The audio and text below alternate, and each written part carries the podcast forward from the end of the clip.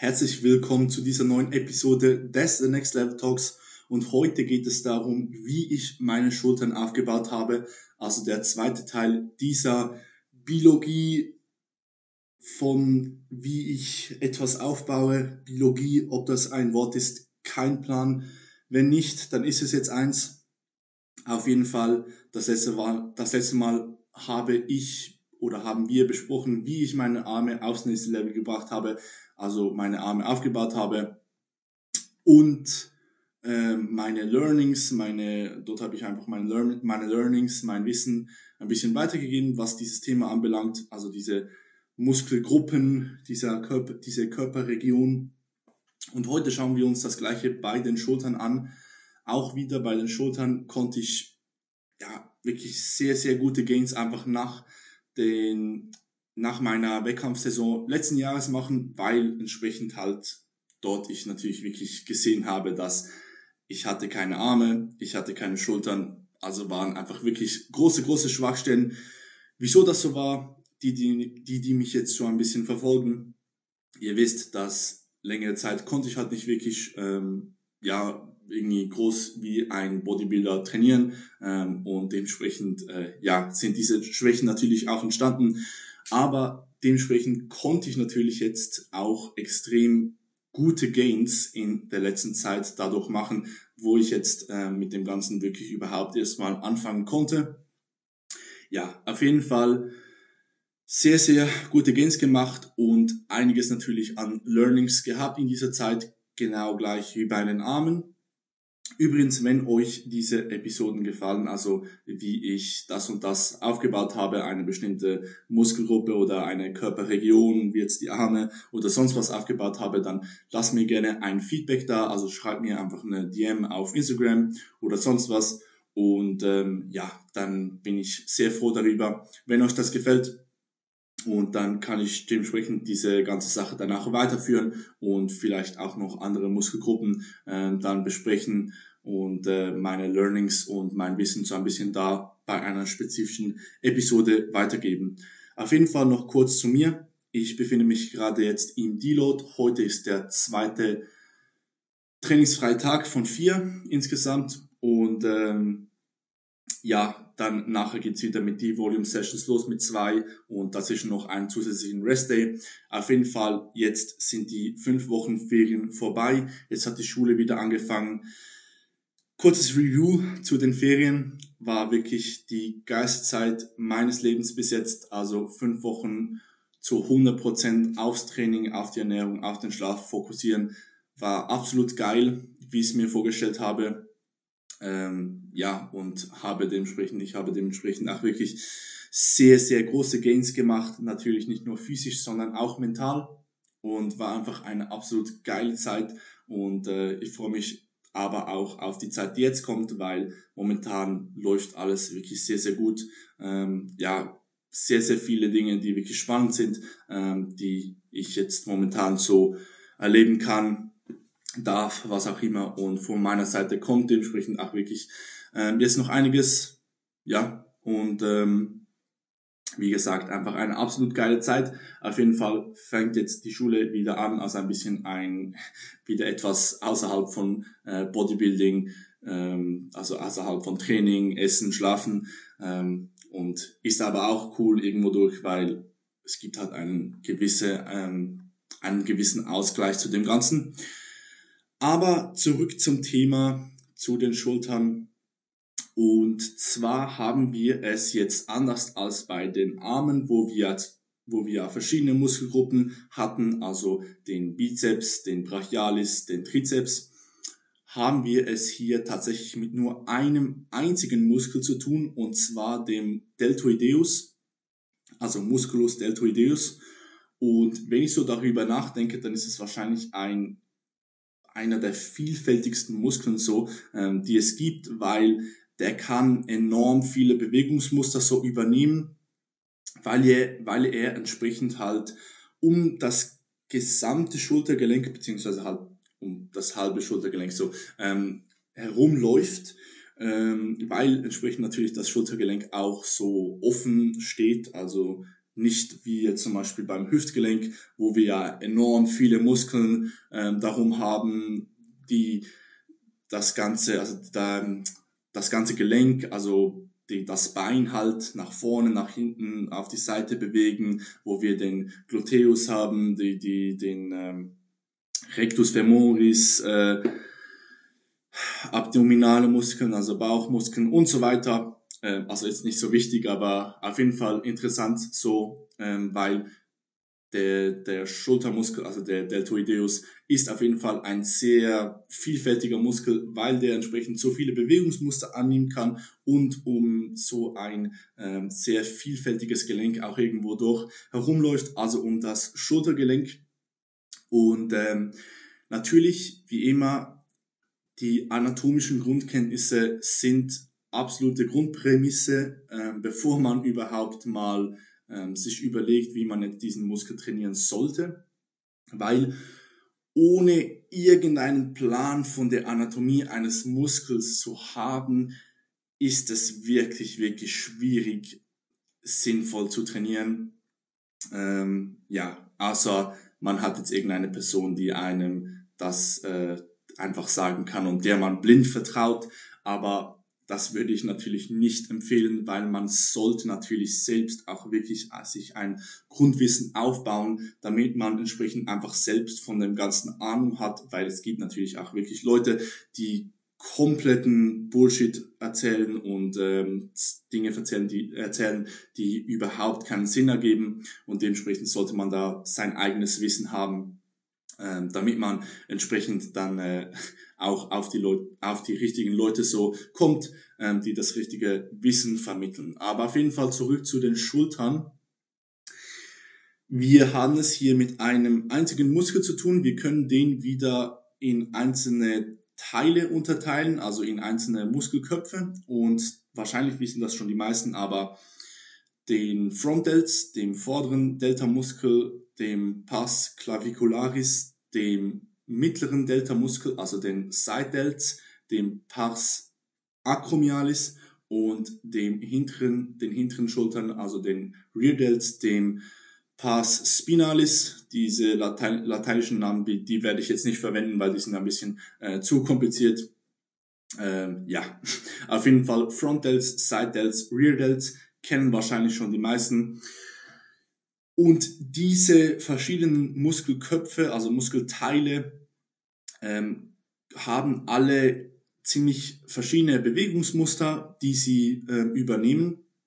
Und dementsprechend werde ich diese Episode jetzt auch ein bisschen unterteilen äh, in diese verschiedenen ähm, Teile des Muskels, weil die sind wirklich verschieden und können entsprechend komplett andere Bewegungsmuster annehmen. Nicht jetzt wie zum Beispiel beim Bizeps, wo wir einfach ähm, einen bestimmten Kopf in eine aktive Insuffizienz bringen können, wenn wir eine bestimmte ähm, Stellung des Gelenks haben. Ähm, ja, sondern die, die, die übernehmen wirklich andere Bewegungsmuster. Also auf jeden Fall, wenn wir jetzt über die Front Delts sprechen, also die vordere Schulter, die relativ eher klein ist im Vergleich zu den anderen.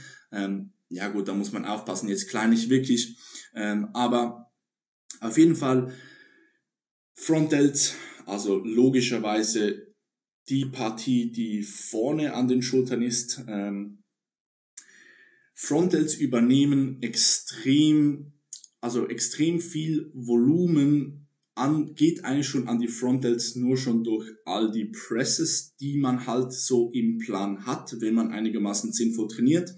Also bei allen Pressing-Varianten, bei äh, Bankdrücken, Schrägbankdrücken mit Kurzhantel, Langhantel, an der Smith-Maschine, wo auch immer, an sonstigen Maschinen ähm, und so weiter.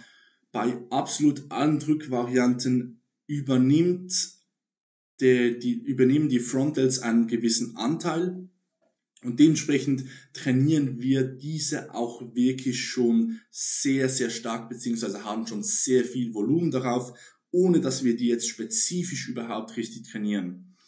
Und ähm, äh, übrigens natürlich auch bei allen Fly-Bewegungen und so weiter, also bei allen Bewegungen, wo wir eigentlich die Brust trainieren, Ähm, bei Dips natürlich auch, wo wir einfach die Brust trainieren, ähm, haben wir irgendwo durch einen gewissen Anteil, den die Frontdelts übernehmen und dementsprechend müssen wir uns bei Frontdelts auch nicht allzu viele Gedanken machen, diese jetzt spezifisch zu trainieren.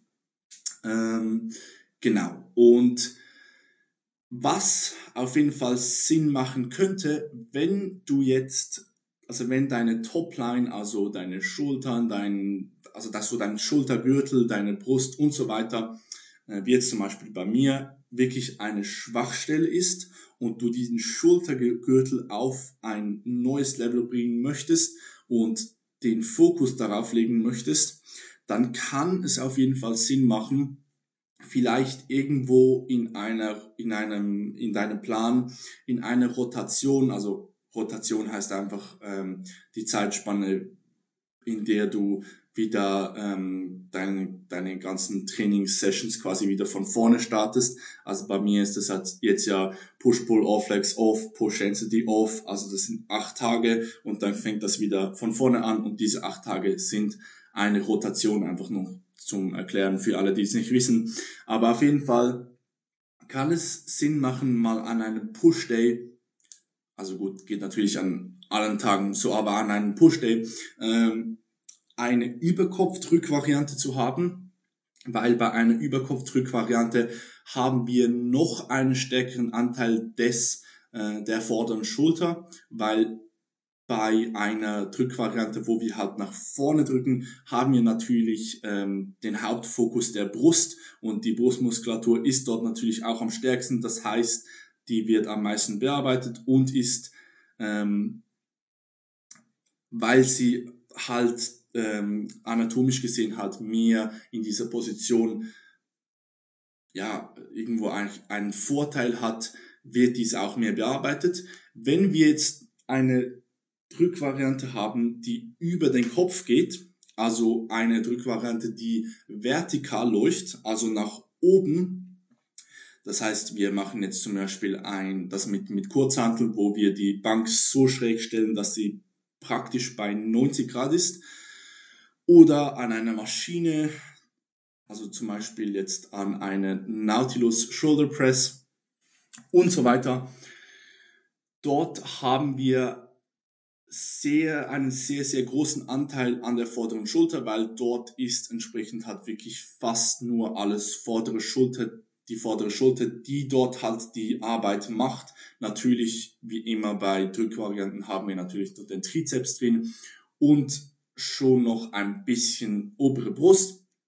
Aber anatomisch gesehen ist bei einer Überdruck, Überdrückvariante, jetzt habe ich es komplett falsch gesagt, Überkopfdrückvariante vor allem die, die äh, vordere Schulter, die obere Schulter, perfekt, die vordere Schulter, Schulter ähm, ja, hat dort einen Vorteil und kann entsprechend dort auch wirklich bearbeitet werden. Das heißt, Überkopfdrücken ähm, kann man auf jeden Fall einbauen, wenn die Topline eher eine Schwäche ist. Ja, auf jeden Fall Front Races, also Frontheben, was wirklich auch wieder enorm viele Leute machen, ähm, was wirklich halt ja, ein bisschen komisch ist, aber auf jeden Fall Frontheben sehe ich und jetzt auch viele andere als nicht wirklich nötig, weil entsprechend, wenn du schwere Presses in deinem Trainingsprogramm hast, was du irgendwo durch natürlich haben solltest, um deine Brust zu trainieren, dann hast du wirklich in den allermeisten Fällen einfach genug Frontdelts drin. Das heißt, wir brauchen hier keine Front Races, ähm, keine, ähm, ja, ihr wisst, was Front Races sind, also mit Kurzhantel, mit dem Kabel, was auch immer. In den aller, aller, allermeisten Fällen wirklich nicht nötig, weil wir entsprechend wirklich schon genug vor der Schulter haben durch alle unsere Drückvariationen, die wir nun mal in unserem Plan haben. Also, was ich noch vergessen habe, natürlich die Funktion der vorderen Schulter ist eben diese Anteversion, also das nach vorne führen des Oberarmknochens, nach, äh, nach vorne oben führen des oberen Knochens meine ich natürlich und natürlich eben auch das Überkopfdrücken, also eine Drückvariation, also und natürlich alle anderen Drückvariationen habe ich jetzt alles schon durchgesprochen. Ähm, auf jeden Fall die vordere Schulter, die bewegt unsere, unsere oben, Oberarmknochen nach oben, vorne, nach ähm, und macht schlussendlich irgendwo halt auch ähm, so diese Bewegung, die normalerweise halt unsere Brust macht, also führt unseren Oberarm vorne nach ähm, vorne zusammen, also eine Abduktion. Ja, auf jeden Fall vordere Schulter in den allermeisten Fällen nicht groß irgendwie jetzt eine eine riesen Sache darum machen, weil wir entsprechend unsere vordere Schulter wirklich schon genug trainieren mit unseren schweren Drückvariationen. Und dementsprechend gibt es auch nicht wirklich viel zu machen in den allermeisten Fällen, weil jetzt auch die vordere Schulter bei vielen, also bei den allermeisten Leuten halt jetzt auch nicht irgendwie eine riesen, riesen Schwäche ist. Ich muss jetzt kurz einen Schluck trinken.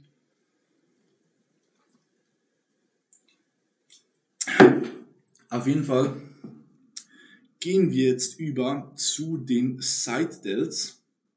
Und die Side Delts sind anders als die Front Delts um einiges, einiges wichtiger, was so das gesamte Bild der Schulter anbelangt, weil unsere, unsere Side Delts geben unseren Schultern dieses runde, also diesen runden Look und ähm, ja einfach diesen diesen Kanonenkugel-Look, wie man so sagt, ähm, einfach diesen diesen runden und prallen Look, den wir halt im Bodybuilding wirklich haben wollen, natürlich auch in anderen Klassen, ähm, aber den wir wirklich haben wollen, weil wir dementsprechend halt unseren Schultergürtel so breit wie möglich aussehen lassen können, wenn wir diese runden Schultern haben und im Bodybuilding eines der absoluten Grundprinzipe ist natürlich diese breiten Schultern und diese schmale Taille. Und wenn wir sehr gute Side Delts haben, dann haben wir diese runden Schultern, diesen breiten Schultergürtel und das lässt natürlich die Taille dann auch um einiges schmaler wirken. Also Side Delts auf jeden Fall sehr, sehr wichtig, was jetzt diesen ganzen Look, den wir im Bodybuilding bestreben und den wir haben sollten, wenn wir natürlich im Bodybuilding gut werden wollen. Ähm, also sehr, sehr, eine sehr, sehr wichtige Muskelpartie, die wir ausbilden wollen, um diesen Look im Bodybuilding zu schaffen. Und die Side Delts haben die Funktion, unseren Oberarm auf der Seite nach außen zu führen. Und äh, ja, das ist eigentlich schon gewesen so. ähm, also sie können, also unsere vordere Schulter kann unseren Oberarm auf der Seite nach außen führen.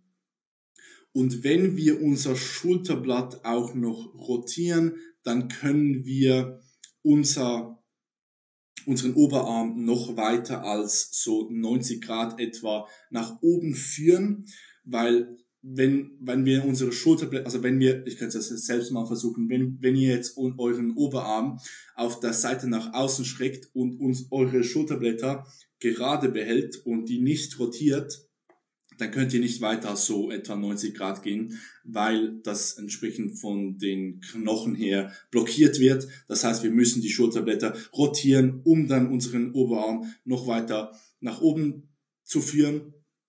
Und ähm, das, äh, also die, Schul die, die Rotation des Schulterblatts macht natürlich nicht, äh, machen nicht die Side Delts, aber wenn wir diese rotieren und diese äh, unseren Oberarm noch weiter nach oben führen, dann haben wir dort auch noch äh, die, eine zusätzliche Range of Motion, die wir von den Side Delts her so ähm, nehmen können quasi. Also das ist eigentlich das gesamte Prinzip oder die Range of Motion, die wir dann halt bei einem, zum Beispiel bei einem Crucifix Lateral haben, für die, die diese Übung kennen. Ja, auf jeden Fall führt, also auf jeden Fall muss man dann auch noch wirklich verstehen, dass die Faserrichtung also die, die Richtung, in der die Muskelfasern der seitlichen Schulter zeigen, ist etwas schräg nach vorne.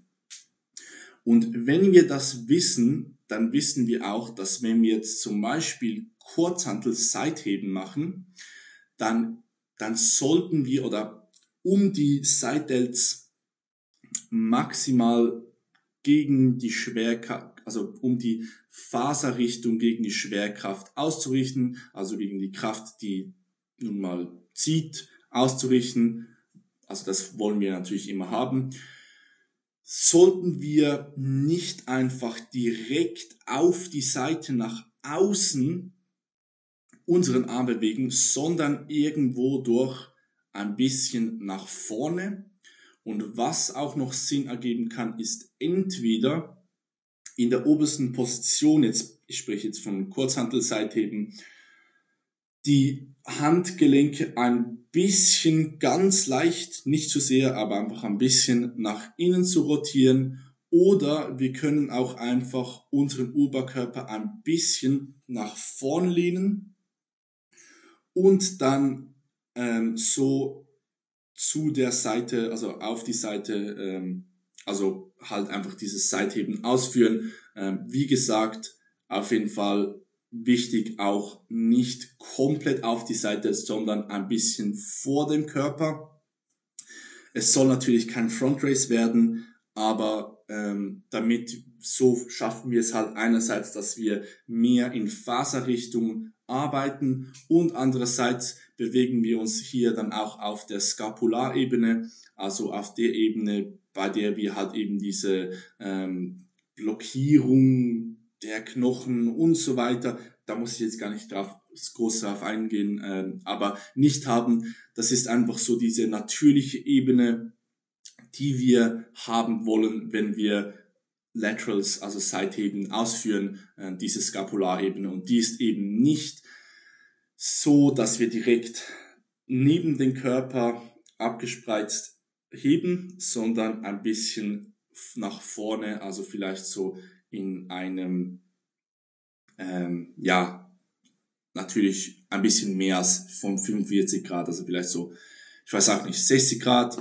äh, neben dem Körper und nicht, halt nicht, halt nicht 90 Grad und direkt neben dem Körper, so. Ja, auf jeden Fall, ähm, Seitheben, also Laterals, ist auch wirklich eine Übung, bei der ich viel zu viele Leute sehe, die diese enorm komisch ausführen. Also irgendwie, die, die, die Leute denken, und das ist auch wieder das halt das Ding mit der Anatomie, man muss eine Grund, ein Grundverständnis haben.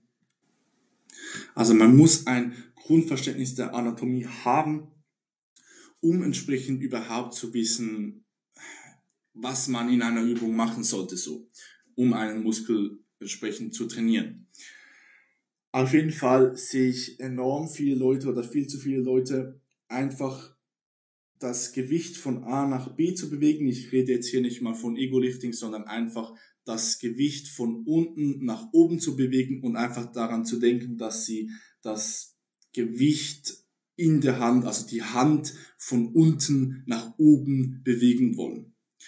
Und dann machen die Leute halt irgendeine komische Außenrotation der Schultern und zu einem komischen Hammer Curl, also führen die Hand einfach von unten nach oben irgendwie planlos rum. Und das wollen wir natürlich nicht, weil das für die Side Delts überhaupt keinen Sinn ergibt, weil die Side Delts führen unseren Oberarm nach außen in dieser Skapularebene. Und was dein Unterarm und deine Hand und was auch immer macht, ist den Seitdelts komplett egal. Also das ist wie, wie, wie bei einem Bizep Curl. Dein, deinem Bizeps ist auch egal, wenn du Frontheben machst, so. Das, das interessiert er nicht, ähm, der, weil, weil der macht das halt nicht, der, der hat nicht diese Funktion. Und den Seitdelts ist es auch egal, ähm, was deine Hände und dein, dein, dein Handgelenk und dein, dein was auch immer macht und deine, deine Ellbogen macht. Übrigens eben das mit dem Handgelenk, den Tipp, den ich vorher gegeben habe, dass man das Handgelenk ein bisschen einrotieren kann oder eben nach vorne, leben, vorne lehnen. Ähm, das, das hängt damit zusammen, nicht, es kommt nicht auf das Handgelenk darauf an, sondern wenn man das Handgelenk ein bisschen nach innen dreht, dann führt das dazu, dass man auch den Oberarmknochen ein bisschen nach innen dreht, automatisch. Und das führt dann eben dazu, dass die Seitwärts ein bisschen, in, ein bisschen besser in Faserrichtung ausgerichtet sind. Ähm, ja, einfach noch so als Anbemerkung. Also wie gesagt, den Sideless ist es komplett egal, was dein, dein Ellbogen macht, dein Handgelenk, was auch immer, sondern wir wollen unseren Oberarm nach außen eben in dieser Skapularebene ein bisschen nach vorne führen. Und dafür wollen wir nicht denken, dass wir unsere unsere Hand von oben nach unten führen, sondern wir wollen vollen Fokus darauf legen bei allen Lateral Variationen, dass wir unseren Ellbogen von innen nach außen bewegen. Also als würden wir mit unserem Ellbogen quasi eine Wand auf der Seite berühren wollen und wir wollen einfach unsere Ellbogen nach außen führen und nicht unsere Hand nach oben. Also einfach Fokus darauf, den Ellbogen nach außen, wie wenn ihr jetzt eine Wand auf der Seite berühren wollt. Für mich persönlich, mir hat es auch wirklich stark geholfen bei Lateral Variationen, meine, meinen Arm wirklich eher gestreckt zu lassen. Also viele Leute ähm, machen bei, haben bei Laterals eine ziemlich starke äh, Ellbogenflexion. Aber mir persönlich hat es wirklich sehr stark geholfen und auch bei vielen anderen hat es wirklich sehr stark geholfen, dass, dass ähm, ja, wenn ich einfach meine Arme wirklich relativ gestreckt halte. Also jetzt nicht komplett gestreckt.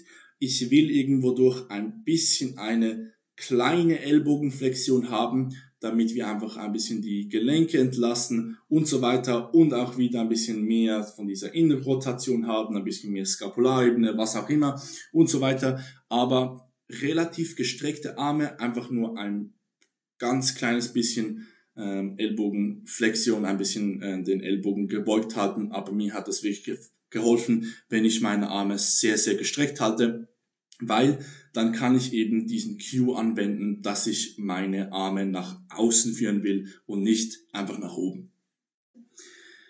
Ja, auf jeden Fall. Ich habe jetzt eigentlich schon praktisch alles jetzt besprochen, was jetzt so die Anatomie, Funktion der Seite jetzt anbelangt und auch wieder hier, der, also wieder das gleiche wie bei den Armen. Das aller, allergrößte Learning, das ich halt auch wieder machen konnte, neben der Ausführung, ist, dass die allermeisten Leute, beziehungsweise fast niemand, trainiert die Side Delts in der gedehnten Position. Ich habe es ja ähm, schon bei der Episode mit den Armen erklärt. Und zwar haben wir in der gedehnten Position einfach am mit Abstand am meisten Potenzial für Hypertrophie, also für Muskelwachstum. Das heißt, wir wollen diese Position auch entsprechend trainieren. Und wenn wir uns jetzt ein Dumble Lateral, also ein Kurzhand, also ein Seitheben mit Kurzhandeln anschauen, dann haben wir dort in der verkürzten Position, also wo wir unseren Arm ausgestreckt in diesem 90 Grad Winkel haben, einen extrem großen Hebel auf das Schultergelenk, also auf die Schulter, auf, auf die Delts. Und unten haben wir überhaupt keinen Hebelarm und überhaupt keine Last auf die Delts. Das heißt, desto mehr wir in die Verkürzung äh, kommen, desto höher wir mit dem Arm nach außen gehen, ähm, desto mehr wird dieser Hebelarm, desto mehr wird die Last, weil entsprechend, auch wenn es leider noch nicht so viele Leute begreifen, aber die Schwerkraft zieht nun mal von äh, bei Kurzhanteln nun mal von unten, also zieht natürlich immer von von unten, aber wenn wir mit Kurzhanteln oder mit anderen, also wenn wir mit Kurzhanteln, also mit Feingewichten arbeiten, dann zieht nun ziehen diese Kurzhanteln nun mal einfach nach unten. Das heißt, wie gesagt, oben am den größten Hebelarm, unten überhaupt keinen Hebelarm. Das heißt, in der gedehnten Position haben wir hier null Last. Das heißt jetzt aber nicht, dass wir keine Kurzhantel-Side-Delts ausführen sollen oder dass es eine, keine Ahnung, wie schlechte Übung ist, weil das ist nun mal nicht der Fall. Kurzhantel-Seitheben kann auf jeden Fall sinnvoll sein. Ähm, und also voran halt wieder mit Partials. Also da auch wieder trainiert eure Side Delts wirklich mit viel, also wirklich viel Intensität. Wer irgendwie das Gefühl hat, bei Side Delts Raps in Research zu lassen, also das ist wirklich, das ist absoluter Bullshit.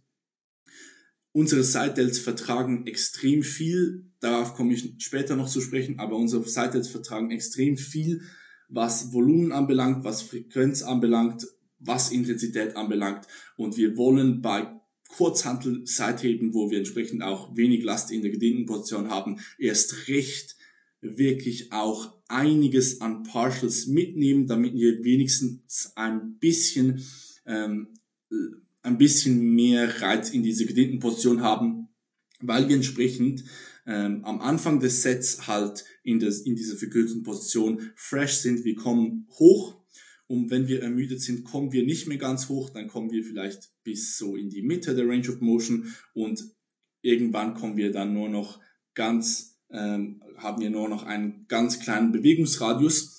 Und wenn wir das halt so machen, dann ermü ermüden wir irgendwo durch halt dann auch wirklich die, die gesamte Range of Motion und nicht nur diesen oberen Teil.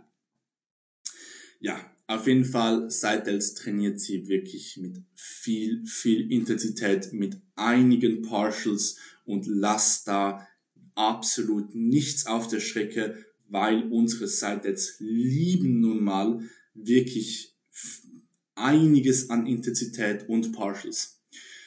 Zurück zu dem, was ich vorher sagen wollte.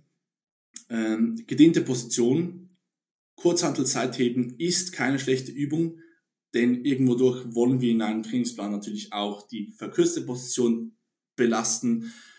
Aber in dieser gedehnten Position haben wir sehr viel Potenzial für Hypertrophie und praktisch niemand macht eine Seithebevariation, die diese gedehnte Position belastet. Was gibt es für Seithebevariationen, die diese gedehnte Position belastet? Cable Laterals, weil bei beim Kabelzug haben wir natürlich die Möglichkeit, dass wir die Kraft, die nun mal zieht, verstellen können. Also wir können die beeinflussen, weil das Gewicht bei diesem Kabelzug zieht natürlich schon nach unten, aber durch das, dass wir halt ein Kabel daran haben, das dann durch mehrere Rollen umgelenkt wird, haben wir diese Kraft, die zieht, ähm, halt einfach umgelenkt und können dementsprechend auch den Kabelzug, also das Kabel, ähm, den, wie heißt es überhaupt, das, das, das Kabel, den, den Cable, Cable, ja, was auch immer, ich glaube, ich weiß, was ihr meint. Äh, ich, äh, ihr wisst, was ich meine. So, perfekt. Ja, auf jeden Fall diesen Cable, äh, diesen Kabel, ähm, Ausgang dieses Cable Outlet, ähm, das wir verstellen können. Und ich sehe auch wieder so viele Leute Seitheben am Kabelzug machen und den Kabelzug auf die unterste Position stellen, also irgendwo bei den Füßen zu haben und dann im schlimmsten Fall noch über diesen, diesen, diesen, ähm, also noch über die ganze Sache zu lehnen. Und wenn wir das machen, dann haben wir den 90-Grad-Winkel, also den, wenn wir, also ich habe ja schon mal irgendwo vor ewiger Zeit mal ein Reel dazu gemacht, was auch ein bisschen von der Qualität her ein bisschen naja war, aber auf jeden Fall, ähm, wenn wir einen 90-Grad-Winkel haben bei einem Kabel, dann haben wir die größte Last, weil wir dort dann auch den, den Hebelarm ähm, am größten haben, weil ähm, entsprechend, also immer wenn wir eine 90 Grad, einen 90 Grad Winkel von einem Hebelarm, also in diesem Fall natürlich den Arm zu, zum Kabel, zu der Kraft, die zieht, Also hier nicht die Schwerkraft, sondern das Kabel, ähm, das halt umgelenkt ist zu einem Gewicht, das natürlich dann wieder von der Schwerkraft, Schwerkraft nach unten gezogen wird. Ähm, dann haben wir die größte Last in dieser Position. Wenn wir unser Kabel, also unser Kabel nach ganz unten stellen und dann noch darüber lehnen, dann haben wir diesen 90 Grad Winkel auch wieder in der verkürzten Position. Das heißt, wir haben genau das gleiche Widerstandsprofil, wie wenn wir einfach Kurzhantel Seitheben machen. Das heißt, es ist komplett unnötig, wenn wir unser Kabel Seitheben so machen, weil wir könnten auch einfach Kurzhantel Seitheben machen. Also macht überhaupt keinen Sinn. Wenn wir jedoch diesen, diesen Kabelausgang auf Hüfthöhe stellen, dann haben wir in der gedehnten Position, also in dieser unteren Position, wo wir unseren Arm direkt neben dem Körper haben, einen 90 Grad Winkel. Das heißt, der größte Widerstand ist in der gedehnten Position und wenn wir unseren Arm jetzt nach außen führen und dann dementsprechend natürlich auch nach oben, dann nimmt dieser Winkel während der Bewegung immer weiter ab und wird immer kleiner. Das heißt, die Last wird immer kleiner. Das heißt, wir haben hier, hier die größte Last in der gedehnten Position und die Last nimmt ab, desto mehr wir in diese verkürzte Position, in diese verkürzte Position gehen. Das heißt genau das Gegenteil wie beim Kurzhantelseitheben und diese Übung macht als Ergänzung sehr, sehr, sehr viel Sinn und äh, sollte wirklich auch implementiert werden, weil, wie gesagt, die gedehnte Position ist ein absoluter Gamechanger, gerade hier bei den Side Delts, bei den Laterals, weil das nun mal praktisch niemand macht so. Ja, auf jeden Fall haben wir hier halt ein Widerstandsprofil, das mehr dem Kraftprofil des Muskels angepasst ist und in dieser gedehnten Position sehr schwer ist. Das heißt wirklich auch ein hohes Potenzial für Hypertrophie hat. Und wie gesagt, das heißt nicht, dass wir kein Kurzhantel-Seitheben machen sollten, weil Kurzhantel-Seitheben kann auch Sinn machen, weil wir entsprechend die verkürzte Position belasten.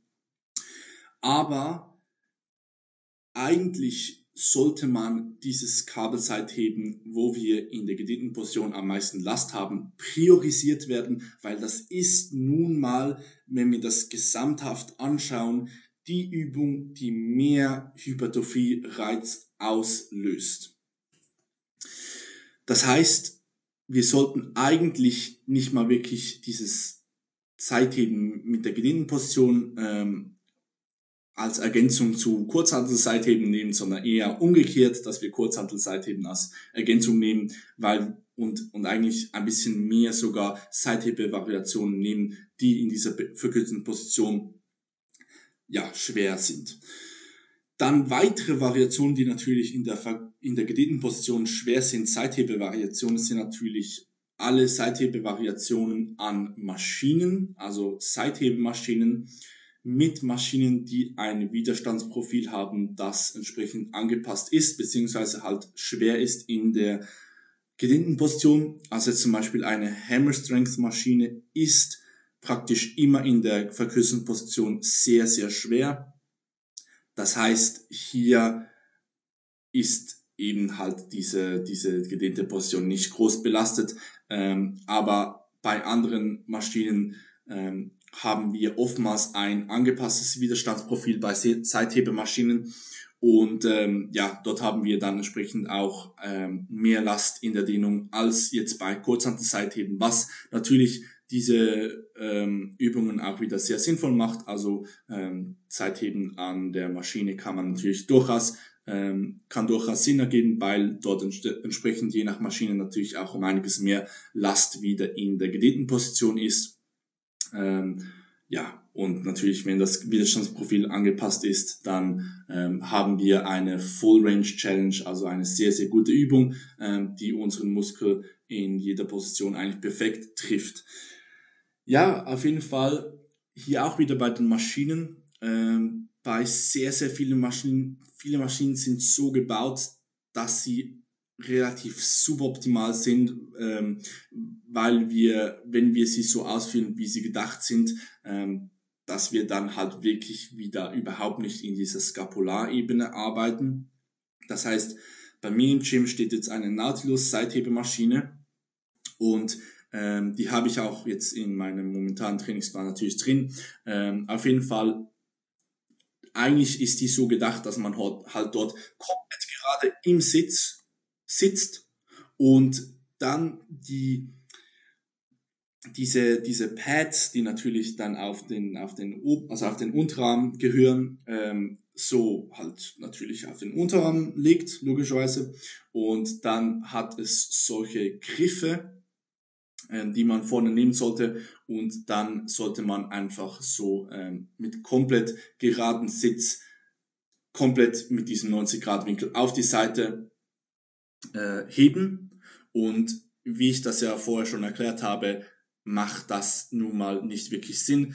Ähm, auch für die Schultergesundheit natürlich übrigens, weil entsprechend einfach die Knochenstellung ähm, in dieser Skapularebene um einiges besser ist, um einiges schonender für die Gelenke, also für das Schultergelenk. Und wir haben entsprechend auch, ähm, ja, wenn wir ihn einfach komplett auf die Seite ähm, dieses Seitheben machen, dann haben wir dann arbeiten wir nicht richtig in Faserrichtung. Das heißt, wir haben um einiges weniger ähm, Belastung für die Side das heißt weniger Hypertrophie und so weiter.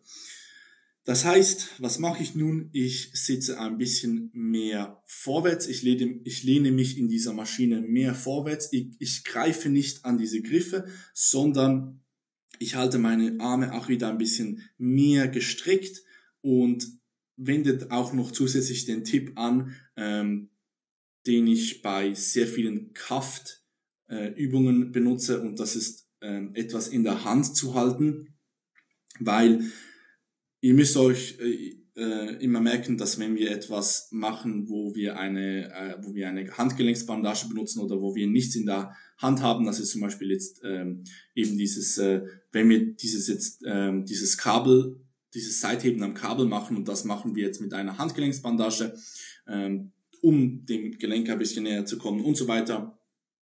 Also die, ähm, die relativ tief in der Materie sind und jetzt hier zuhören, die werden wahrscheinlich das alles wissen. Also dementsprechend äh, werde ich das jetzt auch nicht riesig erklären, aber auf jeden Fall, ähm, wenn wir äh, Handgelenksbandagen benutzen und äh, da kann es auf jeden Fall Sinn machen, etwas in der Hand zusätzlich noch zu halten.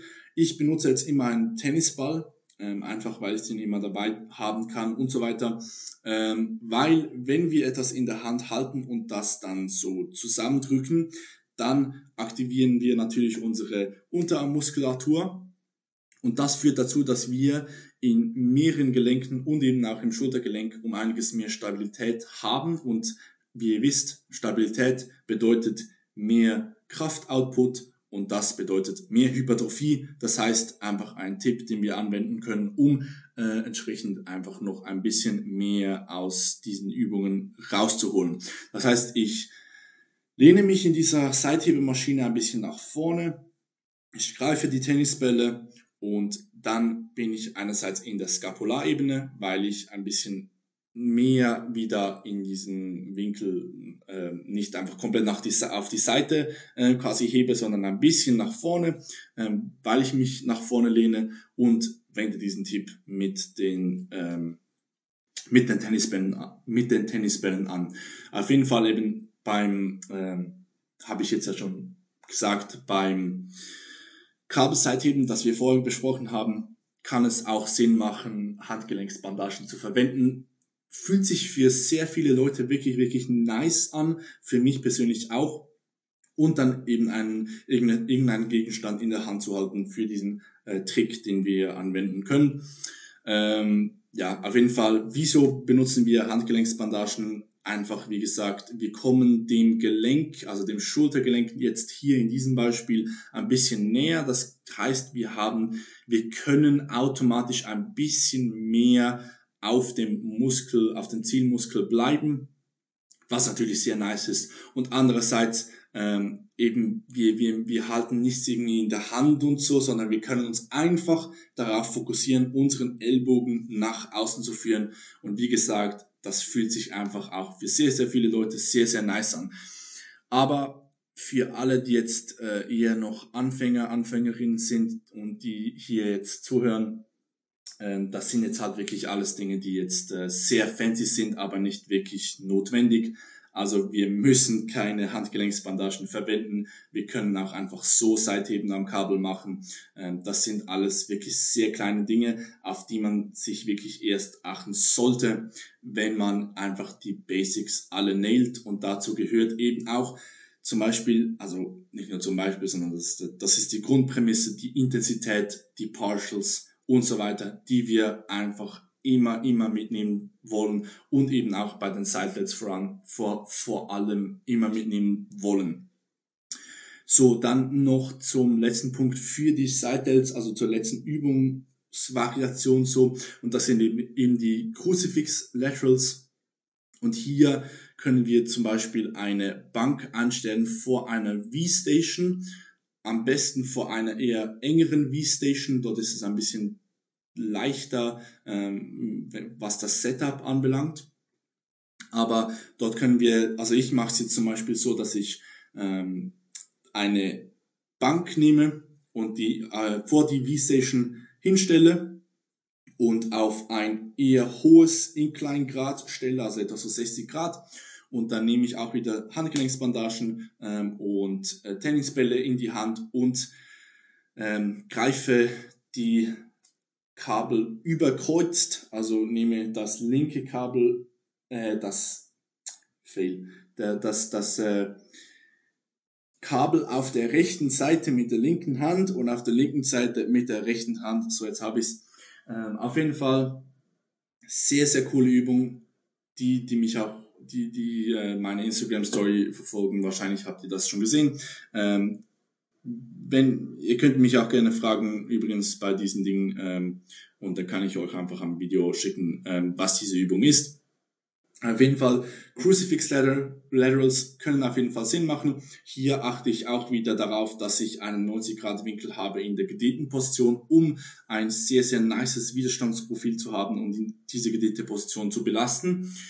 Und die, die Crucifix Laterals bieten uns einfach einen Vorteil, den wir bei allen anderen also bei allen anderen Laterals nicht haben. Und das ist eben diese zusätzliche Range of Motion, die wir haben, wenn wir unser Schulterblatt noch ein bisschen rotieren. Und dann können wir einfach eine extrem große ähm, Range of Motion haben und nicht nur bis auf 90 Grad ähm, hochgehen, wie zum Beispiel beim Kurzhantel oder äh, Kabelseitheben, ähm, sondern wir haben entsprechend, äh, wir können so eine extrem große Range of Motion ähm, ja, durchgehen ist alles ein bisschen schwierig zu erklären, weil ähm, ohne Bilder, ohne Videos, ja, äh, kann man sich das vielleicht nicht so gut vorstellen. Auf jeden Fall, wie gesagt, wenn jemand jetzt überhaupt nicht ähm, drauf klarkommt, was das für eine Übung ist, ähm, schreib mir doch gerne und dann schicke ich dir einfach ein Video und dann weißt du Bescheid. Auf jeden Fall, ähm, ja, dann noch das, der letzte Punkt zu den Side Delts ein weiteres extrem großes Learning von mir ist wirklich, dass die Side-Delts, die sind, also allgemein die Delts, aber vor allem die Side-Delts vertragen enorm viel an Frequenz. Und vor allem sind die Side-Delts das absolute Paradebeispiel von der Muskelgruppe, die wirklich auch sehr, sehr viel Volumen verträgt und sehr viel Volumen liebt. Und ihr wisst, dass ich normalerweise nicht so ein Typ bin, der voll auf Volumen trainiert und mich auch nicht wirklich in der Szene bewege, sondern dass ich mich eher in der Low-Volume-Szene bewege mit High Intensity. Aber ein wirklich krasses Learning, das ich machen konnte und das auch wirklich andere, viele andere Leute machen konnten, ist, dass die Side-Delts es wirklich lieben, viel Volumen zu machen. Und ich denke, viele geben mir jetzt recht, wenn ich sage, dass die allermeisten Leute haben nun mal wirklich praktisch kein, keine Soreness in den Side-Delts. Also wirklich nie. Also ich persönlich, ich hatte, glaube ich, einmal in meinem ganzen Leben ein bisschen Muskelkater in den Side-Delts. Also unsere Side-Delts vertragen sehr, sehr viel Frequenz. Wir könnten rein theoretisch unsere Side-Delts jeden einzelnen Tag trainieren.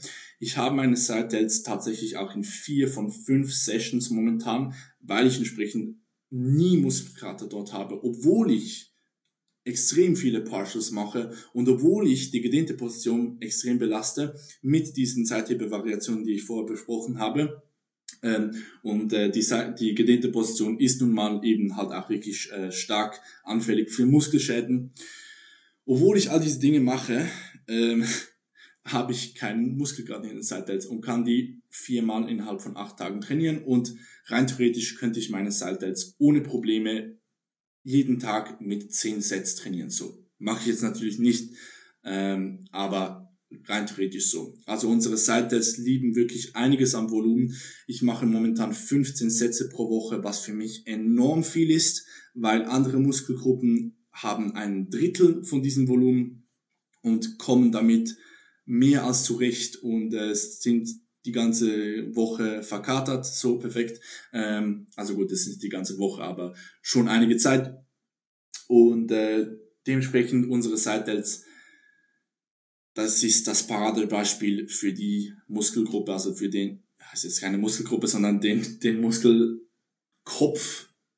Perfekt. Einfach das Paradebeispiel, was einfach sehr viel Volumen und Frequenz liebt und verträgt und eben wenn wir natürlich Seitheben machen, das wird unser zentrales Nervensystem und so weiter, das wird uns einfach, das wird uns einfach nicht ermüden so. Also ähm, baut auf jeden Fall einiges an, Seitheben ein und dann steht den großen runden Schultern auf jeden Fall überhaupt nichts mehr im Wege, wenn wir entsprechend Partials machen, einiges an Intensität mitnehmen und eben diese gedehnte Position belasten.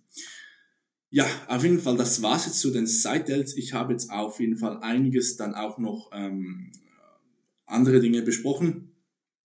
Und jetzt kommen wir nach sage und schreibe fast 52 Minuten. Ist wieder eine extrem lange Episode geworden, aber ich versuche halt wirklich einiges an Grundwissen mitzugeben, weil ähm, ich weiß nun mal, dass halt viele Leute hier zuhören, die jetzt nicht ähm, das Grundwissen haben über all die Dinge, die ich jetzt spreche.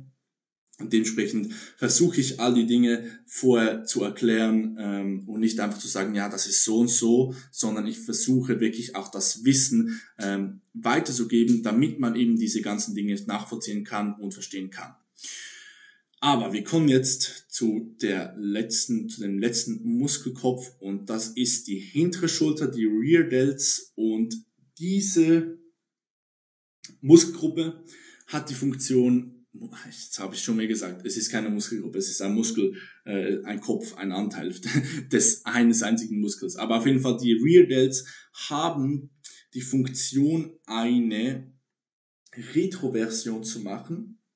Das heißt, also und vor allem eine Hyperextension zu machen. Das heißt, sie führen unseren Oberarm nach hinten und vor allem eben, das ist die Hyperextension, hinter den Körper. Also ähm, vor allem äh, in dieser Position, wo wir den Arm hinter den Körper bringen. Vor allem dort ist ähm, die hintere Schulter sehr, sehr stark beteiligt, weil die hintere Schulter ist der einzige Muskel, der das machen kann, also den, den, den Oberarm wirklich stark hinter den Körper zu bringen, in diese Position zu bringen. Ähm, weil wir wissen ja, dass enorm viele Muskeln bringen unseren Arm an unseren Körper. Also unser Lat, unser Latissimus, unsere, ähm, unseren, unser, unser gesamter obere Rücken, also Rhomboiden, äh, Trapez und so weiter. Und unsere Rear Delts, die, die bringen eben auch, die machen eine relativ ähnliche Bewegung wie bei einer Übung, wo wir jetzt unseren Trapez, also beziehungsweise unseren oberen Rücken, unseren Trapez, unsere Rhomboiden treffen wollen, also bringt unseren oberen Rücken in, äh, ja, vergesst, was ich jetzt gerade gesagt habe in diesem Satz, ähm, bringt unsere Arme nach hinten in einer Position, wo wir den Arm eher abgespreizt haben. Und unsere unser Trapez, unsere Rhomboiden, die macht das, die, die machen das Gleiche, das Gleiche, aber indem sie unser Schulterblatt bewegen. Und wenn wir jetzt unser Schulterblatt stillhalten und unsere Schultern nach hinten führen in einer abgespreizten, in einer vom Körper abgespreizten Position, dann haben wir die Rear Delts. Also treffen wir die Rear Delts, weil unsere Rear Delts, die bringen eben unseren Oberarm nach hinten in diese abgespreizten Position, ohne das Schulterblatt zu bewegen, weil die sind entsprechend halt, äh, die setzen an ähm, am Schulterblatt und am Oberarm an und unser Trapez und der Rhomboiden, die setzen halt an der Wirbel, Wirbelsäule und am Schulterblatt an. Die ziehen unsere Schulterblätter zusammen. Unsere, unsere Rear Delts machen das nicht, sondern die führen einfach unsere, äh, unseren Oberarmknochen nach hinten, eben wie gesagt, äh, in dieser abgespreizten Position. Nun, wie können wir unsere Rear Delts trainieren? Ähm, Rear Delt Flies, also das geht natürlich an einer, ähm, also eine extrem bekannte Übung für Rear Delts ist natürlich die äh, Reverse Butterfly Maschine. Ähm, ist grundsätzlich keine schlechte Übung. Ähm, übrigens, also so in letzter Zeit ging halt wirklich so ähm, viele Argumente gingen so rum, ähm, was jetzt die hintere Schulter anbelangt, von wegen, dass die hintere Schulter in diesem 45 Grad Winkel verläuft und da und, und man daher auch wirklich nur Übungen nehmen sollte, die diesen 45 Grad Winkel haben sollten und so weiter. Ähm, und das Ding ist, die hintere Schulter, die verläuft auch, äh, also die Faserrichtung, die verläuft auch bei 45 Grad. Das Problem ist nur, die die, diese Faserrichtung, also diese Faserrichtung ändert sich nun mal, wenn wir unseren Körper, äh, wenn wir unseren Arm vom Körper abspreichen, abspreizen, weil unsere, weil die Faserrichtung, die verläuft bei 45 Grad, wenn wir unseren, unsere Arme, also unseren Oberarm am Körper dran haben. So. Also dementsprechend dieses Argument stimmt rein theoretisch nicht, nicht wirklich. Ähm, aber auf jeden Fall Übungen, die die hintere Schulter trainieren, sind auf jeden Fall Reverse Butterfly.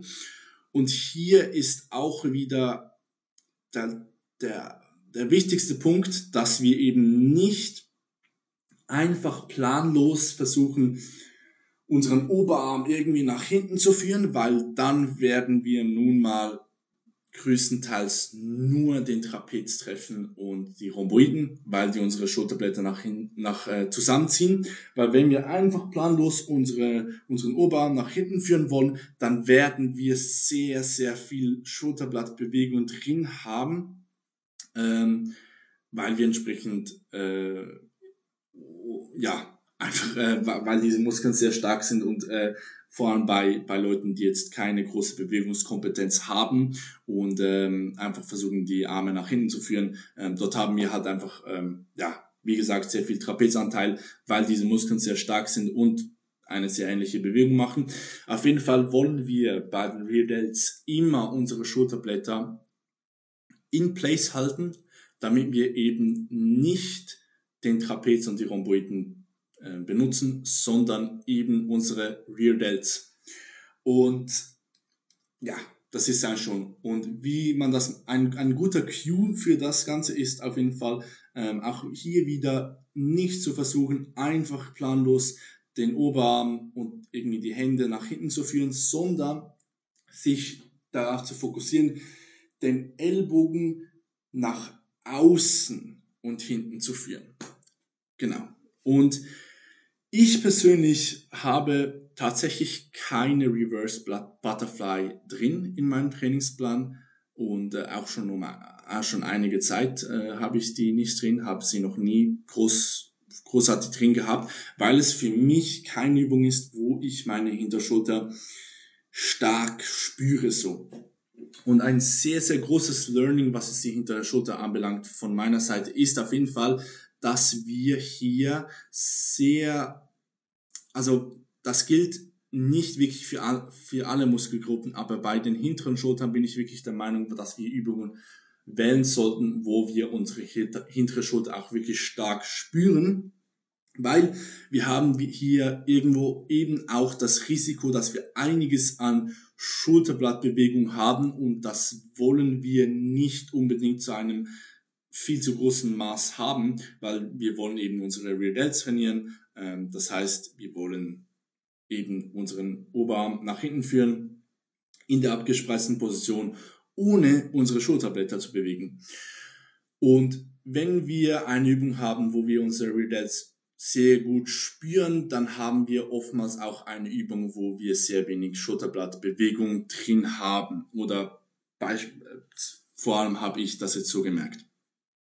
Und dementsprechend habe ich auch jetzt, also die einzigen zwei Übungen, die ich momentan drin habe, sind ähm, Reverse Flies am Kabelzug, wieder an der V-Station, also wo ich auch wieder überkreuzt diesen Kabelzug greife, also mit der linken Hand die richtige rechte Seite und mit der rechten Hand die linke Seite und dann führe ich diese Reverse Flies aus. Wenn ich diese Reverse Flies einfach in, in einer 90 Grad, also den, den Arm 90 Grad abgespeist halte und die dann ausführe, dann spüre ich meine hintere Schulter praktisch überhaupt nicht und habe sehr, sehr viele Schulterblattbewegungen äh, drin. Also auch hier wieder ein Aufruf finde eure Sätze, weil sonst würde ich das Ganze gar nicht herausfinden. Ähm, aber auf jeden Fall, ja, ähm, noch kurz als Cue. Es macht auf jeden Fall Sinn jetzt bei dieser Übung bei den äh, Reverse Flies am Kabelzug, äh, wenn wir den Kabelzug etwa auf äh, Kopfhöhe stellen, denn so können wir ein bisschen nach unten ziehen und das ist auf jeden Fall sehr vorteilhaft, was es die Rear Delts anbelangt. Auf jeden Fall gibt es Leute, die jetzt bei diesen Rear Delt Flies ähm, die Rear Delts besser spüren, wenn sie eine, wenn sie den Oberarm, äh, Oberarm ein bisschen mehr abgespreizt haben. Ich persönlich spüre meine Rear Delts am allermeisten, habe am allerwenigsten, also beziehungsweise fast keine Schulterblattbewegung drin, wenn ich meine, meinen Oberarm von oben nach unten außen für in einer etwa 45, mit einem etwa 45 Grad Winkel und so spüre ich wirklich meine, Schul meine hintere Schulter extrem, extrem gut und kann die wirklich sehr, sehr gut treffen und äh, ein Indikator war zum Beispiel auch, dass ich nach der ersten nach, nachdem, dass ich, äh, nachdem, dass ich das erste Mal das so gemacht habe, äh, tatsächlich, tatsächlich auch das erste Mal äh, Muskelkater in meiner hinteren Schulter großartig hatte. Ja, auf jeden Fall die andere Übung, die ich drin habe, sind die Rear Delt Swings mit Kurzhanteln. Ähm, hierzu habe ich auch schon mal vor langer Zeit einen Post gemacht. Also wer sich für diese Übung noch ein bisschen genau interessiert, der, kann gerne zurück scrollen auf meinem Instagram-Account und äh, sich den Post ähm, durchlesen. Und äh, ja, auf jeden Fall, hier haben wir eine Übung, wo wir auf einer Incline Bench liegen und ähm, in einem 45 Grad Winkel uns äh, die, die, ähm, den Oberarm auch wieder nach hinten schwingen. Schwingen, wir benutzen hier Schwung, um wieder ein bisschen mehr das Widerstandsprofil dem Kraftprofil anzugleichen, weil wenn wir, also wenn wir ähm, unsere, wenn wir ein bisschen Schwung verwenden, dann können wir, dann haben wir nicht, nicht ganz so viel Last in der Verkürzung, wie wenn wir das Ganze jetzt einfach ultimativ kontrolliert machen würden. Ähm, und wie ihr wisst, wenn wir eine Übung haben, die jetzt extrem schwer in der Verkürzung ist, dann kann es vielleicht auch Sinn machen, ein bisschen Schwung zu nehmen, um ein bisschen weniger ähm, ja, äh, Last in der verkürzten Position haben, zu haben und ein bisschen mehr in der gedehnten Position, weil ähm, wir so nicht ultimativ wenig Gewicht äh, bewegen können und den Muskel ein bisschen mehr in den anderen äh, Ranges trainieren können und diese Ranges auch ein bisschen mehr, ein bisschen wertvoller sind quasi, äh, was jetzt Hypertrophie anbelangt. Ähm, ja, auf jeden Fall, ich glaube, ich erzähle jetzt gar nicht mehr so viel, was jetzt diese Rear Delt Swings anbelangt. Ähm, Wer es interessiert, kann auf jeden Fall den Post sich äh, anlesen, äh, durchlesen, was auch immer. Ähm, auf jeden Fall habe ich jetzt schon über eine Stunde geredet. Ähm, wie gesagt, sehr, sehr lange, ähm, weil ich entsprechend einfach das Wissen, das man für solche Muskelgruppen und so weiter ähm, haben sollte, äh, wirklich vermitteln will. Ähm, ja, auf jeden Fall, wem das Ganze gefällt, ähm, wenn euch das Ganze gefällt, dann lasst mir sehr, sehr gerne Feedback da. Gebt ein Rating ab auf Spotify. Ähm, ja, und äh, wie gesagt, Feedback immer, immer appreciated, ihr wisst es. Und äh, habt bis zum nächsten Mal eine gute Zeit. Arbeitet an, eure, an euren Zielen und äh, ja, ich wünsche euch eine gute Zeit und wir hören uns beim nächsten Mal beim The Next Level Talks. Ciao.